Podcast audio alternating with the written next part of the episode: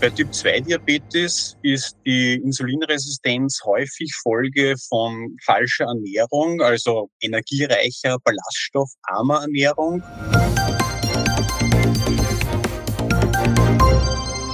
Heute ist wieder Mittwoch und damit Podcast-Zeit bei das PTA-Magazin. Hallo und herzlich willkommen zum PTA-Funk, dem Podcast für PTA und alle, die uns zuhören möchten. Mein Name ist Christoph Niekamp und ich bin Online-Redakteur für unsere Website dasptamagazin.de. In der heutigen Folge geht es um eine unterschätzte Krankheit, nämlich Typ-2-Diabetes. In der November-Ausgabe von das PTA-Magazin behandelt die zertifizierte Fortbildung diese Krankheit, die zu den häufigsten und gleichzeitig auch zu den folgenreichsten Erkrankungen des 21. Jahrhunderts gehört. Chefredakteurin Julia Pflegel hat mit dem Autor des Beitrags gesprochen. Christopher Wachsenegger ist Apotheker und hat Fragen rund um Typ-2-Diabetes beantwortet. Klar, dass dabei auch der Wirkstoff Semaglutid zur Sprache gekommen ist, der im Moment als Fälschungsfall Ozempic überall Schlagzeilen macht. Neugierig? Gleich mal reinhören und Liken nicht vergessen. Hallo Christopher. Hallo. Schön, dass du heute wieder bei unserem Podcast dabei bist. Aufmerksame Zuhörerinnen und Zuhörer, denen wird es aufgefallen sein, wir duzen uns nämlich seit kurzem. Zwar vergessen wir das immer wieder, aber egal. Wir wollen heute über Typ-2-Diabetes sprechen. Das hat auch einen Grund. Es gibt einen aktuellen Anlass, weil es gibt neue Daten vom Robert Koch Institut, äh, da haben die Forscher die Daten von 90 Millionen Krankenversicherten ausgewertet zu Typ 1 und Typ 2 Diabetes und zwar in den Jahren von 2015 bis 2021. Und dabei hat sich herausgestellt, dass während der Corona-Pandemie mehr Menschen oder wieder mehr Menschen an Diabetes erkrankt sind und zwar an beiden Typen, was ich sehr bedenklich finde. Wir wollen heute nur über Typ 2 Diabetes sprechen bei dieser Form des Diabetes spielt die Insulinresistenz eine ganz entscheidende Rolle. Kannst du kurz erklären, was Insulinresistenz bedeutet? Ja, sehr gerne. Äh, Insulinresistenz bedeutet, dass die Körperzellen weniger empfindlich auf das Insulin reagieren. Das heißt also, die Zellen nehmen weniger bis gar keine Glucose aus dem Blut auf. Bei Typ-2-Diabetes ist die Insulinresistenz häufig Folge von falscher Ernährung, also energiereicher, ballaststoffarmer Ernährung, sowie von körperlicher Inaktivität. Der Blutzucker steigt bei diesen Menschen also einerseits ernährungsbedingt und andererseits, weil die Zellen die Glucose aus dem Blut viel langsamer aufnehmen, als dies bei körperlich aktiven Menschen der Fall wäre. Beides führt dann dazu, dass der Blutzucker erhöht ist was wiederum in weiterer Folge die Bauchspeicheldrüse natürlich dazu veranlasst, dass sie mehr Insulin produziert und freisetzt. Jetzt geht aber diese anhaltend hohen Insulinspiegel auch mit den eigenen Problemen einher. Mit Zeit nimmt nämlich die Rezeptordichte auf der Zelloberfläche für die Insulinrezeptoren ab. Wir kennen das Phänomen der Rezeptor-Downregulation ja zum Beispiel auch aus der Arzneimitteltherapie. Das ist mhm. hier ganz ähnlich. Das heißt, es ist Insulin vorhanden, aber es kann einfach nicht wirken, um den Blutzucker zu senken. Diesen Teufelskreis kann man nachweislich mit bewusster Nahrungsmittelauswahl und eben regelmäßiger körperlicher Bewegung verhindern und wie kürzlich auch Studien gezeigt haben, sogar rückgängig machen. Also das bedeutet, die Zellen werden mit Insulin befeuert die werden so lange befeuert, bis sie sagen, so nach dem Motto, nein, ich will das nicht mehr. Ich mache genau, weniger genau, ja. Insulinrezeptoren auf meiner Oberfläche und das führt dann dazu, dass weniger Glucose aufgenommen werden kann und dadurch natürlich sich mehr Glucose im Blut befindet. Das ist richtig, ja. ja. Sie werden sozusagen überstimuliert. Überstimuliert, genau. Das Wort hat mir jetzt gefehlt. Das wollte ich eigentlich sagen. In dem Zusammenhang gibt es diesen äh, ganz wichtigen Wert, den HbA1c-Wert. Der wird umgangssprachlich und so begegnet einem das sicher auch in der Apotheke ja als Langzeitzucker äh, bezeichnet. Kannst du dazu ein bisschen was äh, sagen, was das bedeutet? Ja, der Langzeitzucker ist ein sehr praktischer Wert. Der verrät uns nämlich den durchschnittlichen Blutzuckerwert in den letzten drei Monaten. Das heißt, Ärzte verwenden den einerseits, um Diabetes zu diagnostizieren, aber auch für die Verlaufskontrolle. Normalerweise wird der HbA1c-Wert ganz normal im Zuge einer Blutabnahme beim Arzt erhoben und der zeigt an, zu welchem Anteil das Blut sozusagen verzuckert ist. Also man muss sich das so vorstellen, dass im Blut die Zuckermoleküle zirkulieren und dann an das Hämoglobin sich anheften. Das machen sie bei gesunden Menschen und das machen sie aber auch bei Menschen mit Diabetes. Das Ausmaß, zu dem das passiert, hängt aber ganz stark von der Blutzuckerkonzentration ab. Das heißt, je höher die Blutzuckerkonzentration, desto mehr Zuckermoleküle binden an das Hämoglobin und je mehr verzuckerte Hämoglobinmoleküle im Blut herumschwimmen, desto höher ist dann auch der HB1C-Wert. Ist das eine irreversible Bindung? Das ist in dem Fall eine irreversible Bindung, die dann erst mit der Zeit wieder nachlässt, wenn das Hämoglobinmolekül abgebaut wird mhm. und neu produziert wird. Im deutschsprachigen Raum, also Deutschland, Österreich, Schweiz, ist es außerdem üblich, dass der HB1C-Wert dann bei den Blutergebnissen als Prozentwert angegeben wird. Ja. Im angloamerikanischen Raum sind das Minimol pro Liter. Bei okay. uns ist es ein Prozentwert. Das heißt also sozusagen der prozentuelle Anteil von einem verzuckerten Hämoglobin am Gesamthämoglobin wird da angezeigt. Das würde ich jetzt mal entnehmen, deinen Ausführungen, dass es äh, dem Kunden oder der Kundin nichts nutzt, wenn sie eine Woche vor der Blutentnahme bei ihrem Arzt auf Kohlenhydrate verzichtet. Ich kann mir vorstellen, dass das viele machen. Ja, das ist richtig. Also ganz früher, wo man den HbA1c-Wert noch gar nicht gekannt hat oder ihn zumindest noch nicht routinemäßig bestimmen konnte, war es ja so, dass die Verlaufskontrollen bei den Ärzten regelmäßige Blutzuckermessungen erforderten. Also das, was heute die Menschen kennen und was für sie selbstverständlich ist, nämlich so ein kleines handliches Gerät mit einem Teststreifen und dann kann ich das bei mir zu Hause messen oder vielleicht sogar als kontinuierliches Glukosemonitoring-System. Das war früher nicht möglich, da hat man zum Arzt gehen müssen. Und wenn man dann natürlich eine Woche davor wenige oder gar keine Kohlenhydrate gegessen hat, dann hat das natürlich eine gute Diabeteseinstellung suggeriert. Äh, mit dem Diabetes, also mit dem HbA1c-Wert ist das heutzutage nicht mehr möglich. Man müsste da wirklich drei Monate lang wenige bis keine Kohlenhydrate essen, damit man den beeinflussen kann sozusagen. Und ich glaube, wenn man bereit ist, das auf sich zu nehmen, dann kann man sich gleich gesund und ausgewogen ernähren. Das wollte ich gerade sagen. Dann kann man auch wirklich was für seine Gesundheit tun und ja. äh, sich gesund oder ausgewogen ernähren. Ja, das stimmt. Bei Typ-2-Diabetikern, die schlecht eingestellt sind, deren Blutzucker schlecht eingestellt ist, tritt ja ein erhöhtes Risiko für kardiovaskuläre Folgeerkrankungen auf und auch ein Risiko für diverse Organschäden. Kannst du uns da den Zusammenhang ein bisschen vielleicht anhand eines Beispiels erklären? Ich versuch's. also es stimmt, kardiovaskuläre Erkrankungen sind obwohl die Zahlen in den letzten Jahren ja rückläufig sind bei Diabetikern, nach wie vor die häufigste Todesursache bei Diabetes. Ich würde sagen, stark vereinfacht schädigen die überschüssigen Zuckermoleküle die Gefäße und die Nerven. Und zwar indem sie mit den Aminogruppen von Proteinen, auch von Fetten und Nukleinsäuren reagieren und die in ihrer physiologischen, also ihrer natürlichen Funktion stören.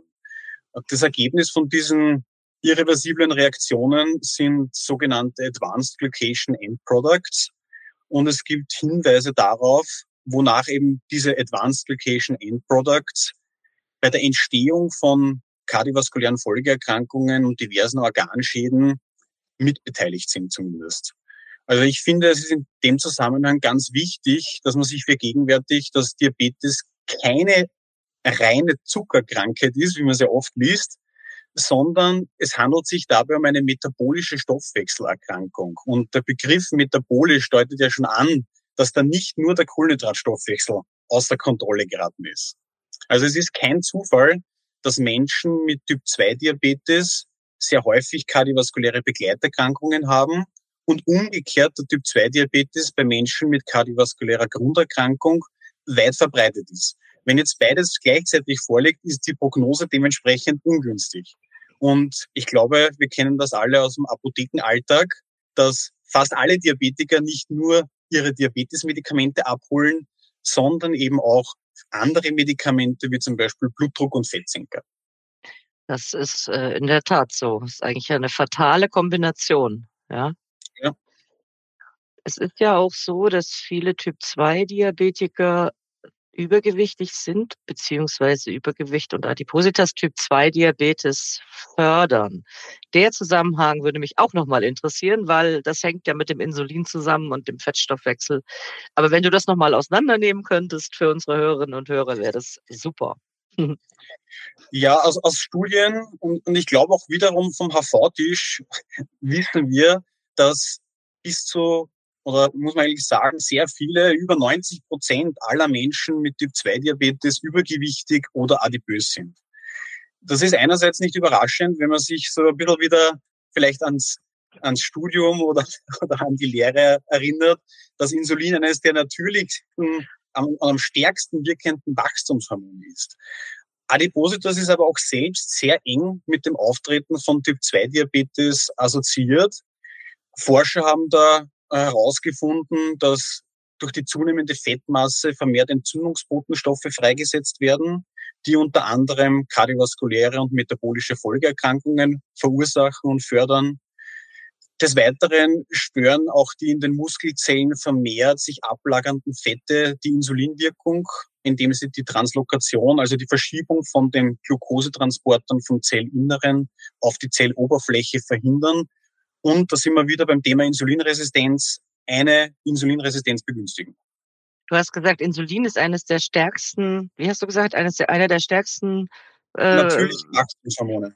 Natürlichen Wachstumshormone. Kannst du das nochmal so ein bisschen auseinandernehmen? Also Insulin im Körper, was passiert mit dem Fett?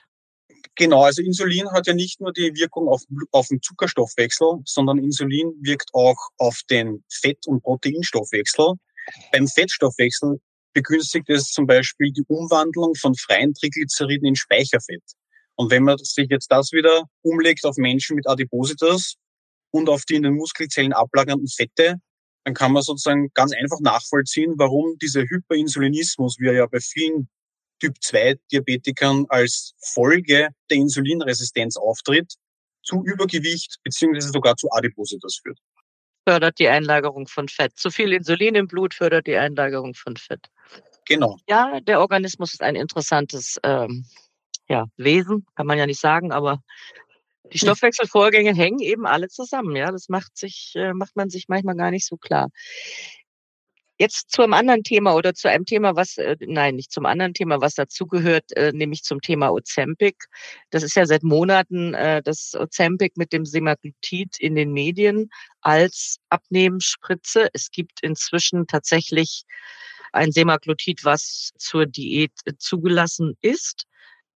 Und glaube ich auch noch zwei andere Wirkstoffe. Ozempic selbst ist aber nicht zur Behandlung oder zum Unterstützen einer Diät zugelassen, sondern ausschließlich zur Behandlung des Diabetes mellitus Typ 2. So. Jetzt war das eine Einführung. Nun sind in der letzten Zeit ja gefälschte Ozempic-Packungen beziehungsweise Pens aufgetaucht. In Deutschland hat das B-Farm festgestellt, dass in diesem Ozempic Insulin ist. Jetzt nehme ich mal den Abnehmwilligen, der sich guten Glaubens, sich etwas Gutes zu tun, Ozempic spritzt. Was passiert da? Ein gefälschten Ozempic-Pen, in dem Insulin enthalten ist. Das ist schon mal gut, dass man sagt, das Gefälschte, weil wenn sich ein Gesunder, der abnehmen will, sozusagen normalerweise ein richtiges, also ein nicht gefälschtes Ozempic spritzt, das Unterzuckerrisiko grundsätzlich ja sehr niedrig ist, wie bei allen Glucagon-like Peptid-1-Rezeptoragonisten. Diese große Nachfrage, die ja jetzt sozusagen auf diese Abnehmspritze, wie sie oft bezeichnet wird, äh, stattfindet, hat dazu geführt, dass jetzt vermehrt Fälschungen auftauchen und wie du schon richtig gesagt hast, auch in Österreich hat mindestens ein Patient bereits mit starker Unterzuckerung und Krampfanfällen im Krankenhaus behandelt werden müssen. Okay. Und ich glaube, da erkennt man schon ganz gut, Krampfanfälle und Unterzucker, das sind beides Symptome, die darauf hindeuten, dass in dem Präparat nicht Semaglutid, sondern eben ein Insulin, welches auch immer, enthalten war. Mhm. Ja, derzeitiger Stand ist der, dass es, also dass dieses Präparat von dem Patienten nicht aus einer legalen öffentlichen Apotheke stammt, sondern von einem Arzt, der das auf, von einer anderen Bezugsquelle äh, her hat. Obwohl es mit noch keine Hinweise gibt, dass das durch öffentliche Apotheken abgegeben wurde, gelten derzeit zumindest bei uns in Österreich, verschärfte Kontrollpflichten bei der Abgabe von Ozempic und Saxenda-Präparaten. Also wenn ja. man wirklich ein gefälschtes Präparat verwenden würde und darin Insulin enthalten ist, führt das natürlich sowohl bei Menschen mit Diabetes als auch bei ganz normal gesunden oder halt übergewichtigen adipösen Patienten kann das einen Unterzucker hervorrufen und alle damit einhergehenden Symptome. Kannst du die wichtigsten Symptome für eine Unterzuckerung vielleicht nochmal aufzählen? Weil das kann ja äh, in der Apotheke durchaus mal passieren. Dafür muss man sich gar nicht jetzt ein falsches Ozempic spritzen. Können ja auch äh, andere Vorgänge zu einer Unterzuckerung führen. Wie sieht der Patient oder die Patientin dann aus? Und vor allem, was mache ich? Was muss ich als allererstes machen? Abgesehen davon, dass ich den Krankenwagen rufe. Das Risiko für eine Unterzuckerung oder eine Hypoglykämie, wie sie auch im medizinischen Fachbegriff heißt, steigt natürlich mit der Anzahl an Diabetesmedikamenten. Die mhm. wichtigsten Anzeichen sind auf jeden Fall Schwitzen, Zittern, Verwirrtheit, Heißhunger. Manche Patienten reagieren auch mit Seh- und Sprachstörungen, andere wirken eher unruhig, nervös. Also wenn man in der Apotheke einen Verdacht hat, dass eine, eine Person eine Hypoglykämie hat, sollte man im Zweifelsfall den Betroffenen auf jeden Fall sofort raschwirksame Kohlenhydrate anbieten. Also da würde in Frage kommen Traubenzucker, flüssige Glukosepräparate, auch gezuckerte Limonaden oder Fruchtsäfte. Das sind, sind eine gute Wahl. Und erst danach den Blutzucker messen. Das liegt ganz einfach daran, dass man mit der Kohlenhydratzufuhr nicht viel falsch machen kann. Andererseits, mhm. wenn man die unterlässt, der Blutzucker natürlich noch weiter abfällt und dann hat man sehr rasch vielleicht eine Notsituation, die eigentlich sehr gut vermeidbar gewesen wäre. Der Müsli-Riegel hilft nicht, nehme ich mal an. Er hilft schon, aber für so eine akute Situation ist er nicht unbedingt die erste Wahl. Das liegt auch andere Schokoriegel. Das liegt ganz einfach daran, dass die halt aufgrund ihres erhöhten Fett- und Proteinanteils, der darin enthalten ist, werden die Kohlenhydrate langsamer in die Blutbahn aufgenommen. Und das heißt, wenn man wirklich rasch einen, den Blutzucker wieder erhöhen will, dann bieten sich vor allem eben gezuckerte Getränke oder Traubenzucker an, wo eben kein Protein und keine, keine Fette dabei sind. Du hast das umfassend beschrieben. Ich danke dir. Wir sind schon wieder am Ende unserer Folge. Heute frage ich dich nicht unsere Frage, sondern ich frage dich einfach, wie ist denn das Wetter in Wien heute am Montag, den 13.11.? Ja, ich äh, würde sagen, wenn ich das aus dem Fenster sehe, bedeckt, feucht, aber nicht regnerisch. Ah, also ich bin ja in Berlin und bei mir ist gerade ein wunderschöner Herbstmittag, an dem ich am liebsten jetzt rausgehen würde, aber ich mache ja Podcast mit dir. Sehr schön, sehr schön. Da würden wir gern tauschen. Ja, dann. Ich lade dich nach Berlin ein, ins Podcaststudio. Christopher, ich danke dir herzlich. Ja, bis bald auf eine nächste Folge. Ja, ich freue mich. Vielen Dank für die Einladung und wir sehen uns. Wir sehen uns. Das war sie schon wieder, unsere aktuelle Episode vom PTA-Funk, dem Podcast von das PTA-Magazin. Vielen Dank, dass Sie zugehört haben.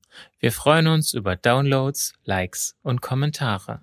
Schauen Sie gern auch mal in unsere Printausgabe von das PTA-Magazin. Tschüss und bis zum nächsten Mal.